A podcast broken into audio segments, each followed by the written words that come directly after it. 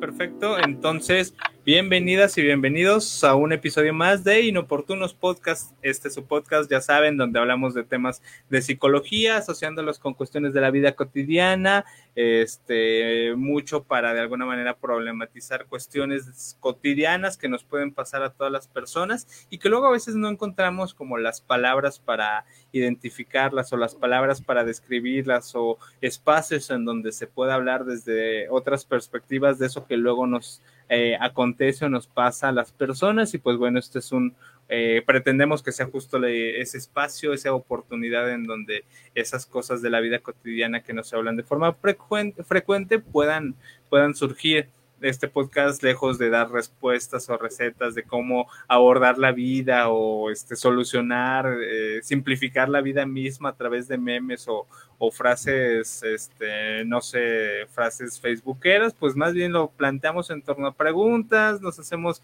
este, tenemos muchas dudas y pues la intención es básicamente ir resolviéndolas en el camino. Es la intención un poquito de este podcast. Ya saben, este, yo soy Jorge López, David Díaz, quienes este, a través de estas conversaciones vamos tocando esos temas. El día de hoy, como continuación de, de un tema al cual nos resistíamos un poquito hablar, que es la depresión, y nos resistíamos no porque no le diéramos de importancia o no lo consideráramos como un fenómeno significativo en nuestra sociedad, sino más bien porque luego eso se que en algunas conversaciones coincidíamos en que luego la depresión se convertía como en esa especie de panacea o respuesta para todo que se daba desde las disciplinas este, de ciencias de la salud, entonces de ahí cierta resistencia, pero finalmente es un tema sumamente importante, tan es así que nos ha llevado este, dos episodios a hablar de ella, nos podría llevar la vida misma, pero bueno, este, hoy pretendemos darle un poquito de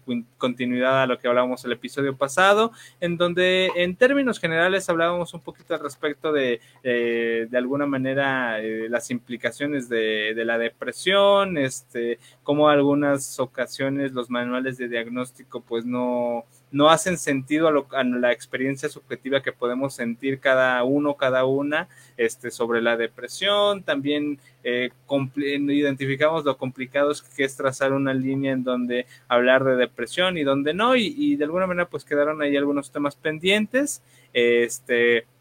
entre ellos, pues muchos surgidos a raíz de los comentarios que nos hacían, que nos hacía particularmente caro. Entonces, pues la idea es retomar un poquito este, esas cosas que quedaron ahí pendientes. Entre ellas, bueno, ya hablábamos, por ejemplo, eh, eh, una de las complicaciones a veces de la depresión es que se ha creado como toda una esfera alrededor de ella una aura en donde se nos ha dicho que, es depresión, que no es depresión, cómo funciona la depresión. Y eso creo que ha llevado a que se creen, se construyan muchos mitos en torno a lo que sí es, lo que no es, cómo se vive, cómo no se vive, y también todo esto alimentado por, ya lo decíamos hace rato, por imágenes, por memes que, que van eh, surgiendo ahí en la vida imágenes de, de, muchas páginas que van surgiendo y que dicen, ah, si te sientes así es depresión, si comiste menos la última semana, ah, ojo, cuidado, ahí tienes depresión, o si ves a una persona que anda ahí arrastrando la cobija a lo largo de toda su vida, ponle atención porque quizás esté de, deprimida, deprimido y, y, eso es quizá problemático porque justamente se van construyendo muchas cosas, muchos discursos en torno a la depresión que, que se vuelven mitos y las personas que quizá luego estamos, están algo alejadas de este, estos temas, pues lo, se puede tomar como verdad y eso es sumamente peligroso, o sea, eh, hablando de mitos particularmente, luego está mucho este de asociar este, la tristeza con la depresión y decir, ah, es que esa persona es muy triste, cuidado, está deprimida o cosas así. También creo que luego sucede mucho que se asocia a la depresión, este, la depresión en sí como una, un acto volitivo, un acto que se puede resolver desde la voluntad y decir, ay, no, pues es que, bueno, esto es, eh, creo que eso es muy memeable, esta idea de decir, ah, estás triste, ah, estás deprimido, pues échale ganas, ¿no? O sea, así se quita. Y creo que eso es peligroso, amigo, no sé qué pienses al respecto, porque justamente este, se va construyendo como ciertos discursos que muchas veces nada tienen que ver con lo, con lo que podría implicar una depresión en la vida de una persona. Entonces, no, no sé qué puedas ir pensando sobre esas cuestiones que, que se construyen como discursos sobre la depresión. Pensando o diciendo, porque... Este... Pensando y que después nos cuentes qué, qué, ah, qué es lo que vas pensando. Sí, no, eh, sí, totalmente, ¿no? Que son mitos que no solo perjudican eh, la desestigmatización de la depresión y de los eh, padecimientos de salud mental, sino que también terminan siendo muy violentos para la persona que lo está padeciendo realmente, porque como dices, ¿no? Es, es una cosa muy, muy lamentable esta idea de pues échale ganas o de, este, estás triste, ay, pues no estés triste, este, esta onda de la positividad tóxica que ya le hemos hablado en otros momentos, ¿no? De, pues mira todo lo bello que tiene el mundo, no tendrías por qué sentirte triste cuando tienes dos ojos, tienes dos piernas, tienes dos brazos, tienes salud, entonces ya por eso no te puedes sentir triste, ¿no? Es como muy anulante de la experiencia de las personas y también, justo como dices, es es una manera muy poco empática, muy poco compasiva de ver a la otra persona y de, reconocer el malestar, ¿no? Como decías, pareciera que hay una noción de que la gente está así porque quiere. Y, claramente no, no es así. Y creo que de eso, de ahí se desprende otro mito que también a mí me genera mucho conflicto, que es justamente el asociar la depresión como un signo de debilidad que creo que pasa en todos los eh, llamados trastornos mentales, eh, pero de manera muy particular con la depresión y con la ansiedad, pasa mucho que existe esta asociación de que si alguien está deprimido, eh, es porque es débil, porque no tiene fuerza de carácter, porque no se impone a lo que le está pasando, porque no se sobrepone y, y, se deja vencer por eso que está sintiendo, ¿no? Y nada más alejado de la realidad, ¿no? Creo que, creo que en realidad esta idea que se nos ha vendido de, fortaleza es lo opuesto.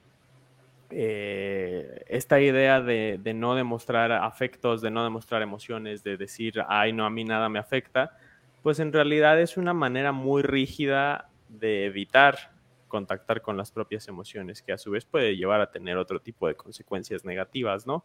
Pero en última instancia creo que todos los seres humanos sentimos, todos los seres humanos pasamos por procesos, como decíamos el episodio pasado, de pérdidas, pasamos por procesos de tristeza y en algunos casos, dependiendo de muchos factores, estos procesos se pueden desencadenar en, episodios depresivos más complejos, ¿no? Pero eso no habla ni de la fortaleza, ni de la valía, ni de la disposición, la voluntad de la persona. En realidad, eh, muchos de los procesos depresivos tienen que ver con el contexto, eh, con el contexto en el que se encuentran las personas, donde las circunstancias no favorecen eh, el salir de ese episodio depresivo. tienen que ver también con cuestiones genéticas, inclusive, donde hay una disposición más pronunciada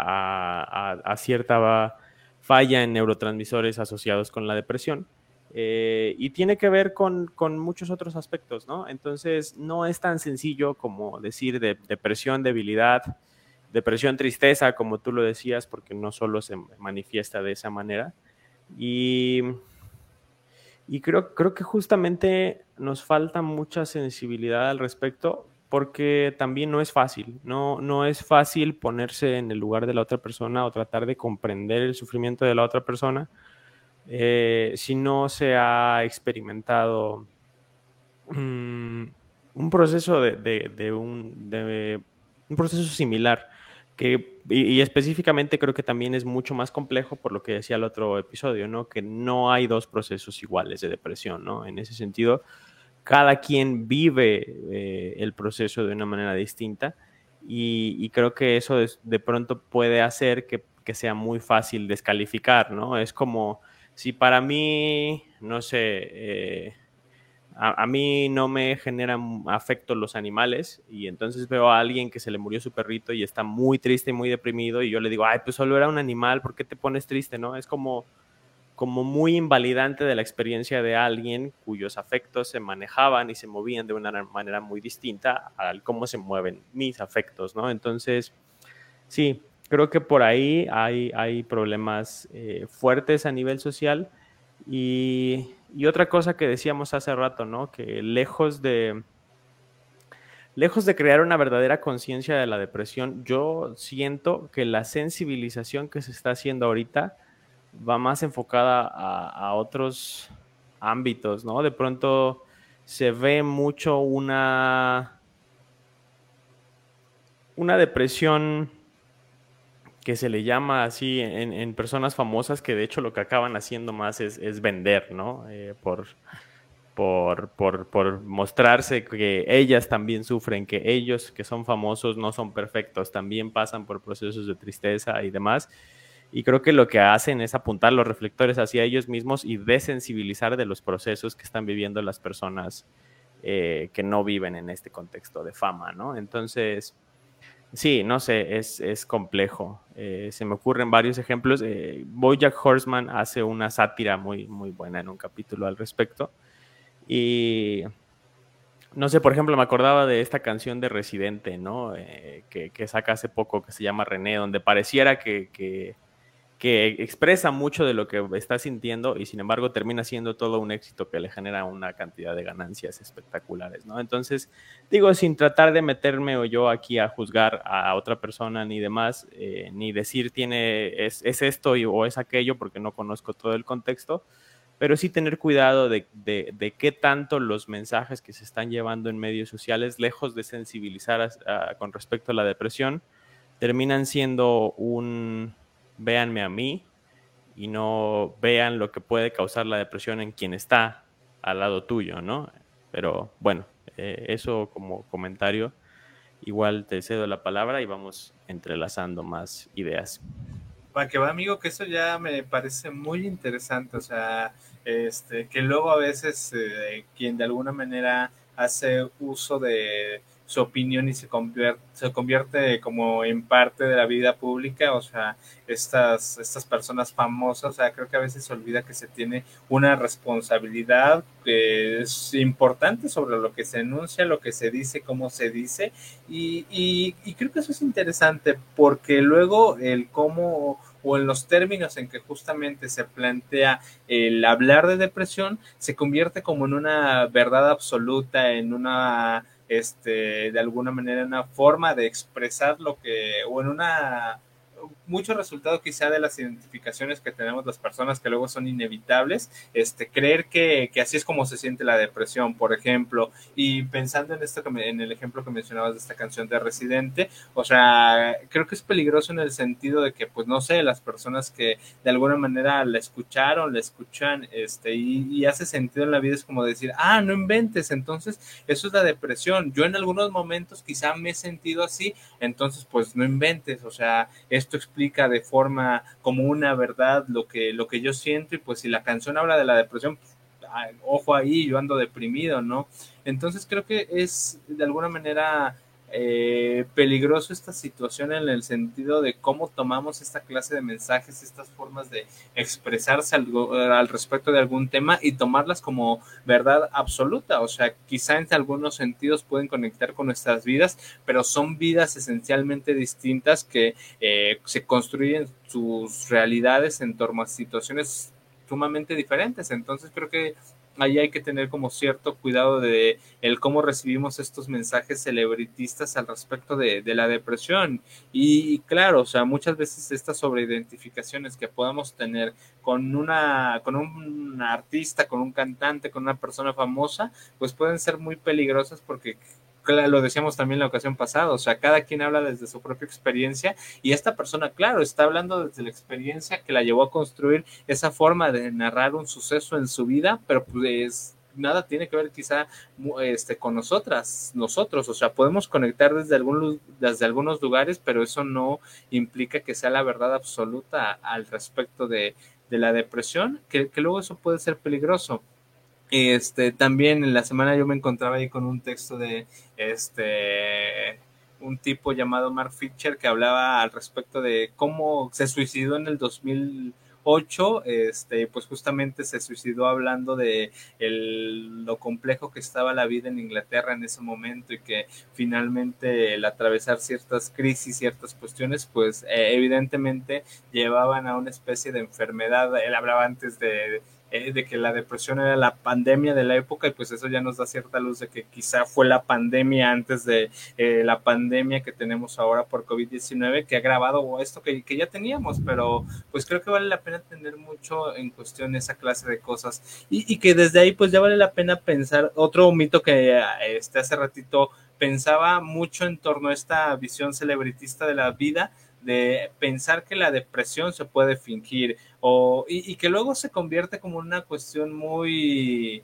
este, es, no sé, que, que, las personas simplificamos el acto de depresión del, de las demás personas o de tristeza de las demás personas y es como de, ah, lo está fingiendo, ah, no inventes, está encerrada ahí, este, lamentándose de la vida porque quiere llamar la atención, o sea, y luego el pensar que es una, eh, en esta también idea voluntarista de pensar que se puede salir por voluntad propia sin, este, de alguna manera más que las herramientas propias, que hay algunos casos que son sumamente reconocibles, hay algunos otros casos que no y que también vale la pena reconocer que es una situación difícil de afrontar, pues finalmente no es así. Tampoco es como que las personas a veces eh, deseamos ser comprendidas en nuestra complejidad, pero simplificamos los sentires de las demás personas diciendo que quizás es algo que se pueda fingir o que más bien este, lo hace, se hace para llamar la atención. Que creo que es otra cuestión que eh, también vale la pena hablar, que también quedamos por ahí pendientes este, con, en el episodio anterior al respecto de estas ganancias secundarias que pueden ir este, generándose en torno a, a la vivir con depresión, por ejemplo, y que luego suceden en algunas otras este, condiciones de vida eh, que, pueden afectar a, a las personas, pero creo que luego el creer que se hace únicamente por eso y que se está fingiendo para llamar la atención también puede ser peligroso porque de nuevo es invalidar lo que está sintiendo la otra persona y reduciéndolo a esta falsa idea, a esta este, respuesta sumamente sencilla y simplista de decir, ah, lo hace por llamar la atención. Bueno, que, no, no sé qué puedas este, pensar y decirnos sobre ello, amigo. Sí, caray, es, es complejo, ¿no? Que luego Desafortunadamente sí se puede llegar a dar, ¿no? Eh, por ejemplo, ahorita, eh, por ejemplo, ya con las incapacidades que ya se pueden dar a partir de depresión y demás, se presta el contexto para, ay, no quiero ir al trabajo, déjale hablar a mi amigo psiquiatra y le pido que me dé una receta o algo así, ¿no? Digo, espero que no haya psiquiatras que se presten a eso, pero, pero que sí, ya todavía eh, sí se puede llegar a dar los casos en los que se, se finja y que, que, lamentable, ¿no? Porque es justo lo que tú dices, es, es una manera muy invalidante de decir, ay, pues al cabo, mira, yo también me siento mal, entonces denme sus, sus privilegios, ¿no? Y entonces es lo que tú dices, ¿no? Como decir, ay, está ahí bien cómodo porque quiere estar ahí, este, porque justo, ¿no? Esta parte de quiere llamar la atención, creo que, creo que está muy, muy mal entendida. Eh, y creo que vale la pena mucho aclarar este concepto de las ganancias secundarias porque eh, ayuda a comprender y a quizás eh, tener un poco más de, de empatía con, con, las demás personas que, que lo están sufriendo. En psicología, no estoy seguro si es un término completamente de qué corriente exactamente surge, pero eh, vamos a quedarnos con ese término porque creo que se le llama de otras maneras en otros contextos, pero vamos a quedarnos con el término de ganancias secundarias, que en esencia en psicología habla de aquello que ganamos con nuestro síntoma. Es decir, eh, un ejemplo muy sencillo, si yo desarrollo un, un, una adicción o un proceso no sé, cualquier tipo de, de, de, de, afectación a la salud mental, puede que eso haga que mi familia, quien nunca me presta atención, en ese momento comience a preocuparse más por mí. Y evidentemente eso es algo que genera satisfacción, ¿no? Si la persona está constantemente buscando que la, que la familia le haga caso y en, entonces cuando enferma la familia empieza a hacerle caso, pues obviamente eh, hay ahí una ganancia secundaria, que es lo que se le llama, ¿no? Pero de pronto creo que está muy mal entendido porque después se le piensa como que la persona decide quedarse en ese lugar porque tiene esa famosa ganancia, ¿no? Eh, y en realidad no es así, por algo se le llama secundaria, porque es algo que viene de un proceso eh, distinto, ¿no? Y que en cierto sentido sí puede llegar a ser un reforzador, sí puede llegar a ser algo que, que fomenta el que el proceso se mantenga o se amplifique, pero que no es justamente como dices tú una parte de voluntad necesariamente. Eh, algo muy importante es que nosotros como seres humanos tendemos mucho a, a la homeostasis, al, a, este estado de paz y de calma en el que ni nos estamos sintiendo eh, demasiado estimulados ni estamos sintiendo demasiado, eh, estamos sintiendo sufrimiento, ¿no? Entonces, eh, en esa búsqueda del, estado de calma y de, y de tranquilidad, pues los propios procesos depresivos eh, tienen esta particularidad, de ganancias secundarias y hay una en la particular que a mí eh, me parece que es fundamental y que tiene mucho que ver con, esta idea desde ACT. Eh, en terapia de aceptación y compromiso, mucho de lo que es la depresión se entiende a partir de un proceso llamado evitación experiencial, que en esencia es que pues como seres humanos eh, mucho de lo que por ejemplo cuando tenemos emociones aversivas emociones que nos resultan eh, dolorosas pues es evidente que vamos a tratar de evitar encontrarnos con esa emoción nuevamente no entonces eh, pasa con las relaciones de pareja no y que nos ha pasado a, muchas personas o pasa con las relaciones de amistad o, en general con experiencias con otros seres humanos, si a mí alguien me traiciona, es más difícil que yo después vuelva a buscar una relación así, justamente porque tengo miedo a volver a experimentar esa misma sensación, ¿no? Entonces, esta evitación experiencial, de acuerdo con, el, con, con ACT, eh, puede llevar a que las personas busquen deliberadamente evitar mucho eh, los espacios en donde pueda haber un dolor psicológico. El problema es que en la medida en la que se evita ese dolor psicológico, también estamos evitando emociones positivas. ¿En qué sentido? Pues por ejemplo, justo esto, ¿no? Si para mí es muy importante conectar con las demás personas, pero un día al intentar conectar con alguien salgo lastimado, entonces la respuesta es pues ya no quiero salir lastimado y entonces ya no conecto con las demás personas, me aíslo y entonces pierdo esa parte que había de lo que yo estaba buscando en un principio, ¿no? Que era la conexión, el, sentirme conectado con otra persona, se pierde y entonces en la medida en la que me alejo de las emociones negativas, también me estoy en parte alejando de las emociones positivas. Entonces, esa es, yo creo que la principal ganancia eh, secundaria de la depresión, el evitar emociones negativas, pero pues que precisamente se va autosustentando porque al aislarnos, al no permitir esa apertura, ese, eh, experiencias nuevas, eh, nos vamos precisamente también pues alejando de emociones positivas. Y esa es una de las características principales de la depresión, como decías tú, mucho se asocia con tristeza, pero en realidad también es, es un aplanamiento emocional total en el que ya ni siquiera se siente la tristeza. Entonces, eh, es justo un intento por evitar sentir que puede llegar a, estos extremos en, los que ya lo que se busca es sedar por completo, ya no sentir nada. Y hay ocasiones en las que el sufrimiento psicológico es tal, en las que la única manera en la que parece que ya no puedo sentir nada es a través del suicidio, ¿no? Entonces, pues sí, es, delicado, pero creo que sí vale la pena entender esta parte de que la ganancia secundaria es, es justo eh, una manera en la que la depresión puede eh, amplificarse a sí misma, eh, en la medida en la que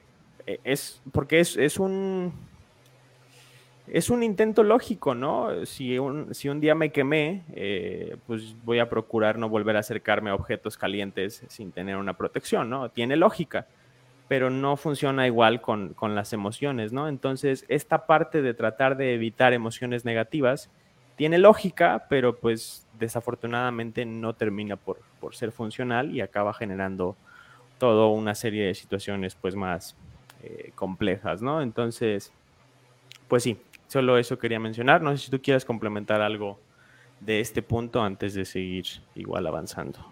Este, sí, amigo, de forma breve, creo que eh, das en el clavo muy bien al respecto de este, cómo sucede, cómo hablar de ganancias secundarias sin que el propio término se asuma que es como un triunfo. O sea, la, la, ganancia secundaria no es como que se, se, salga de forma efectiva de una situación o se este, obtenga un triunfo al respecto de esa situación, sino más bien que se convierte en una forma autofagósica, o sea, que se va consumiendo a sí mismo, que se va comiendo a sí mismo, ciertas otras circunstancias de la vida y que finalmente, lejos de ampliar nuestra experiencia sensorial en la vida, lejos de ayudarnos a construir mejores formas de afrontar las propias situaciones o este, construir mejores relaciones, pues nos va eh, encerrando en una especie de ciclo consecuente que se va de alguna manera repitiendo, porque finalmente es una forma este, en que se, se está con cierto nivel de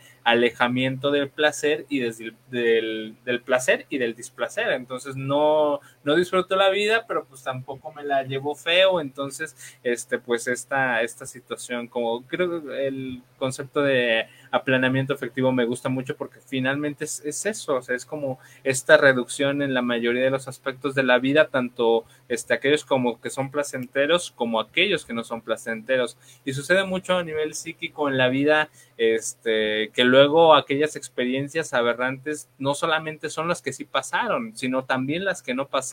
y que terminé alejándome de ellas, este, de ciertas situaciones, porque solamente era como mi pensamiento de cómo haber eh, cómo pudo haber sido esa situación. Pero al no pasar, finalmente eso también deja ahí como ciertos indicios de situaciones que se pueden volver, este, de alguna manera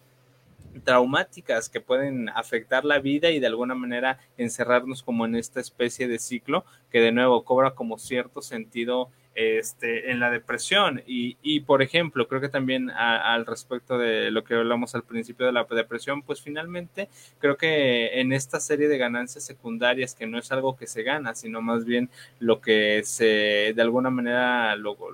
una forma de este, coexistir o habitar en esta situación este, que puede ser la depresión, pues hay, una, hay, hay otras cuestiones ahí asociadas, pero tampoco es que sean positivas. Hace rato lo platicábamos fuera de la transmisión en vivo, pareciera ser que este, en esta aparente sensibilización muy hipócrita que lo mencionamos la, la ocasión pasada de, de, la depresión en nuestra vida cotidiana, pareciera ser que también este, se ha manejado con cierta conveniencia y por ejemplo, lo, te digo, lo platicamos hace ratito fuera del aire, que se ha convertido o ha parecido que se está convirtiendo en un concepto muy instagrameable en donde este, es terrible, o sea, eh, creo que es muy complicado el ver que, este, no sé, ver personas o ver constantemente videos en las redes sociales, en Instagram, de personas que dicen que tienen depresión y se muestran a sí mismas llorando, finalmente creo que es resultado de que quizá el mantener esa imagen ante el mundo genera una serie de, de ganancias ahí secundarias, de aparentemente este, no sé, de alguna manera con ello compensar quizá algunas otras situaciones en su vida y que de alguna manera el se hayan lugar en, en, la idea de depresión y decir, ah, pues este es un tema grave, finalmente esto lo puedo utilizar como punto de apoyo para obtener otros beneficios en mi vida y que eh, eso es lo terrible quizá de la época en que nos tocó vivir, o sea, pareciera ser que las redes sociales han comercializado de tal manera que incluso se este, utilice o se valga de esta clase de afectaciones en la vida que en algunas otras personas pueden ser situaciones totalmente aberrantes, dolorosas y que de alguna manera se simplifiquen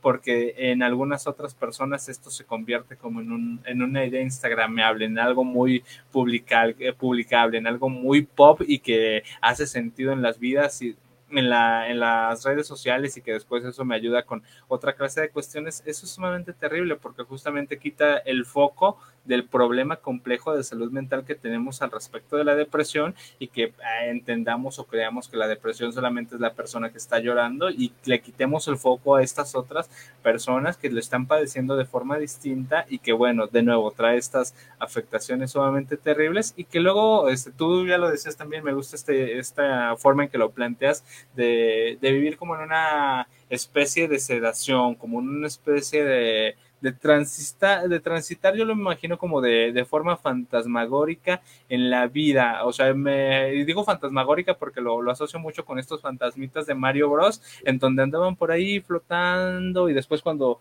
este el personaje, cuando Mario los volteaba a ver, desaparecían. Entonces creo que es como una especie de mantenerse en la vida por ahí flotando y a veces cuando tratamos de poner, poner el foco en esos padecimientos, pues como que desaparecen, como que se diluyen. Entonces creo que, eh, y se diluyen justamente para mantenerse como en esta invisibilidad que a veces da y a veces es resultado de, de estos mecanismos que a los que acudimos para mantenernos ahí como flotando, como sedados, como alejados o sin cierta conexión en, en la vida, que creo que es algo que también vale la pena señalar. Sí, y que de hecho, pues por ejemplo, ese, creo que es otro mito que vale mucho la pena señalar, que eh, pues que la persona deprimida es alguien que está necesariamente o forzosamente tirada en cama todos los días, encerrada, sin salir, sin ver la luz del día, que si bien es cierto que hay casos eh, de esa naturaleza que son eh, casos extremos, casos severos, también está la persona del gremio común que no se puede dar el lujo de quedarse acostada en casa todos los días y que, sin embargo, tiene, tiene que salir a trabajar porque tiene una responsabilidad, ya sea propia o de alguien más, hijos, pareja, padres, etcétera. Y que, sin embargo, tú, tú, tú dices, ay, no, pues es muy trabajador, se levanta todos los días a las 5 de la mañana, ¿cómo va a estar deprimido? Eh, pues, pues porque también las circunstancias son, son esas, ¿no? Pero eh, puede que vaya todos los días a trabajar, pero también puede ser que constantemente está evitando justamente relacionarse con otras personas, que es sumamente callado, que está, pues sí, en, un aislamiento no tan evidente como lo es la persona que está eh, encerrada en su cuarto, ¿no? Entonces, eh, sí, justamente creo que eso, ese es un punto que también de pronto se malentiende y, por eso yo resalto mucho esta idea de que en realidad todo proceso depresivo es, es, es un proceso sumamente individual, porque si se ve desde esta perspectiva de evitación emocional, no todos estamos evitando las mismas emociones, no todos tenemos los mismos estilos para evitar emociones, no todos tenemos el mismo tipo de relación con nuestras emociones. Hay personas que en, que en la depresión, en etapas depresivas, tienen la capacidad de expresar esas emociones mediante el llanto y hay personas que no. Eh, entonces, eh, creo que es completamente un proceso eh, muy individual y que pues vale la pena también tener esa sensibilidad de, detectar y de, y de, reconocer que inclusive si yo ya tuve depresión, eso a mí no me hace experto en la depresión de las demás personas, ¿no? puedo hablar desde el lugar que yo transité, pero eso no me hace decir, ay, no, tú no estás deprimido porque tú no estás pasando lo que yo pasé, ¿no? O, algo por el estilo. Eh, en ese sentido, creo que independientemente, eh, cada experiencia individual es justamente muy subjetiva y muy propia de cada persona y no podemos pretender eh, encasillarla en, en, un cuadro clínico como lo que mencionábamos la vez pasada, ¿no? Y pues creo que otro punto que vale la pena ir mencionando es, creo que ya nos gastamos dos episodios completos en, en argumentar sobre lo que sí es que no es la depresión, pero creo que vale mucho la pena hablar sobre el tratamiento y sobre cómo salir adelante de la depresión. Eh, no sé si nos dé el tiempo, ya son 8.40. Eh, yo creo que el... Bueno, no sé tú qué opinas. no sé, amigo.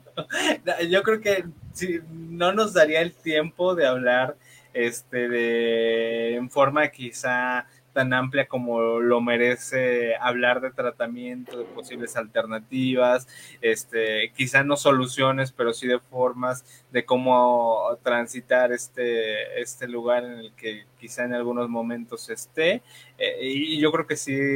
requiere el pensar a detalle o con cierta eh, darle su lugar, su espacio, su tiempo, particularmente hablar algo que, que ciertamente sí lleva, sí lleva su tiempo. Y más si ya nos aventamos dos capítulos, dos episodios diciendo, ay, no, puede ser estos, eh, eh, hay estos matices, la época nos plantea esta complejitud de vivir ante estas circunstancias, entonces yo creo que en 20 minutillos sí sería exagerado premeditado plantear algunas alternativas, rutas, este, tratamientos o formas de transitar estos estados.